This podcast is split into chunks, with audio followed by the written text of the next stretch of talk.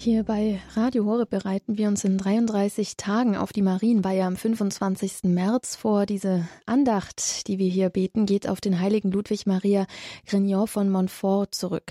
Ludwig Maria war ein französischer Missionar, der die Marienweihe als ein ideales Mittel für die Evangelisation gesehen hat. Von den ersten zwölf Tagen der Vorbereitung sagt der heilige Ludwig Maria, du sollst sie dazu verwenden, dich vom Geist dieser Welt frei zu machen, da er dem Geist Jesu Jesu Christi entgegengesetzt ist. Durch diese Tage der Vorbereitung auf die Marienweihe führt sie hier bei Radio Horeb Pfarrer Klaus Schönebeck aus Drohlshagen im Sauerland. Wir bereiten uns jetzt mit einem Gebet auf den heutigen Impuls vor. Komm, Schöpfergeist, kehr bei uns ein. Besuch das Herz der Kinder dein, erfüll uns all mit deiner Gnad, die deine Macht erschaffen hat der du der Tröster wirst genannt, vom höchsten Gott ein Gnadenpfand, du Lebensbrunn, Licht, Lieb und Glut, der Seele Salbung höchstes Gut. O Schatz, der siebenfältig ziert, o Finger Gottes, der uns führt, Geschenk vom Vater zugesagt, du, der die Zungen reden macht. Entzünd in uns des Lichtes Schein, gieß Liebe in die Herzen ein, stärk unseres Leibs Gebrechlichkeit mit deiner Kraft zu jeder Zeit. Treib weit von uns des Feinds Gewalt, in deinem Frieden uns erhalt, dass wir geführt von deinem Licht, in Sünd und Elend fallen nicht den Vater auf dem ewigen Thron, lehr uns erkennen und den Sohn.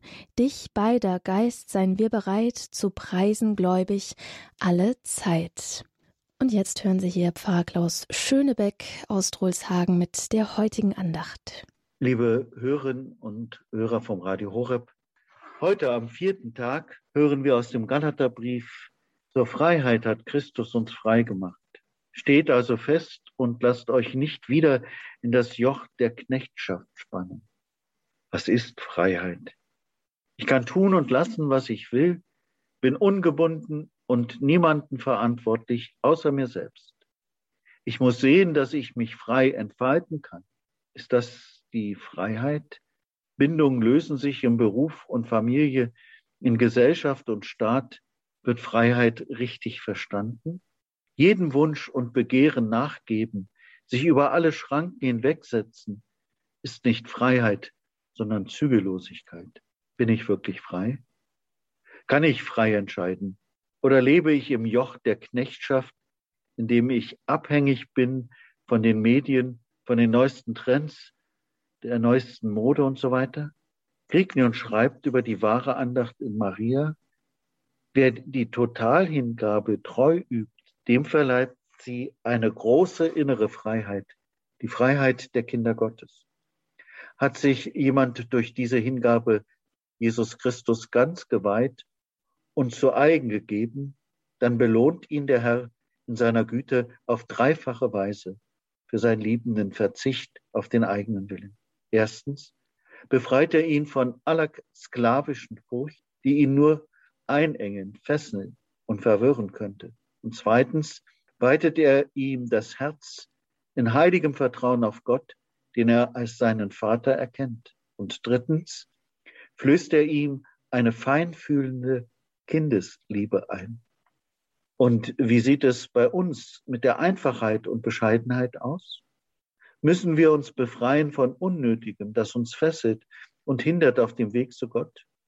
Der heilige Ludwig Maria schreibt, wir müssen uns wirklich von den Gütern der Welt trennen, wie es die Apostel, die Jünger, die ersten Christen und Ordensleute getan haben.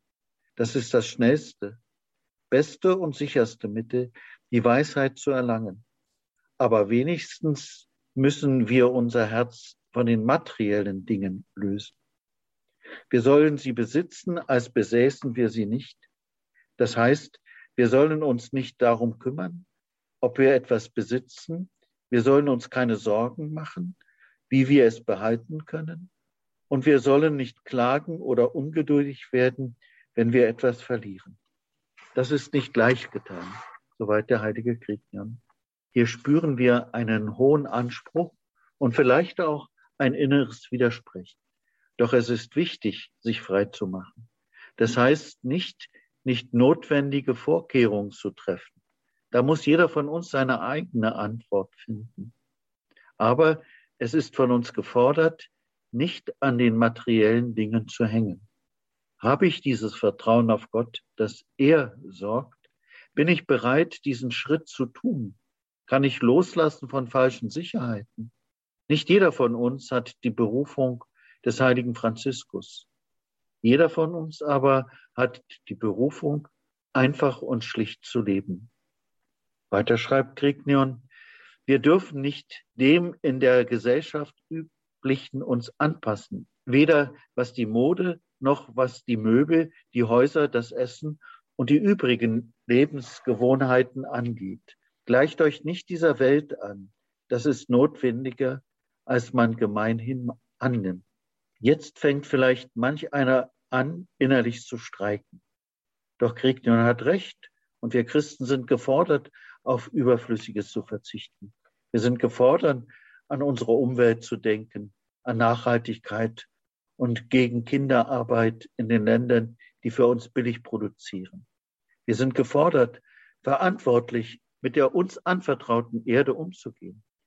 Wie viel Überflüssiges sehe ich manchmal bei Hausbesuch, vollgestopfte Kinderzimmer und so weiter. Wir müssen nicht jedem Trend hinterherlaufen, um glücklich zu sein. Das wahre Glück können wir einander schenken. Es ist nicht abhängig vom Wohlstandsmüll. Und man muss auch nicht ständig Kuchen und Braten essen. Heute nicht gefragt, welche Zeichen setze ich in meinem Alltag? Wie sehen meine Lebensgewohnheiten aus? Und wo muss ich etwas ändern? Pfarrer Klaus Schönebeck mit seinem Impuls zur heutigen Andacht zur Vorbereitung 33 Tage auf die Marienweihe am 25. März.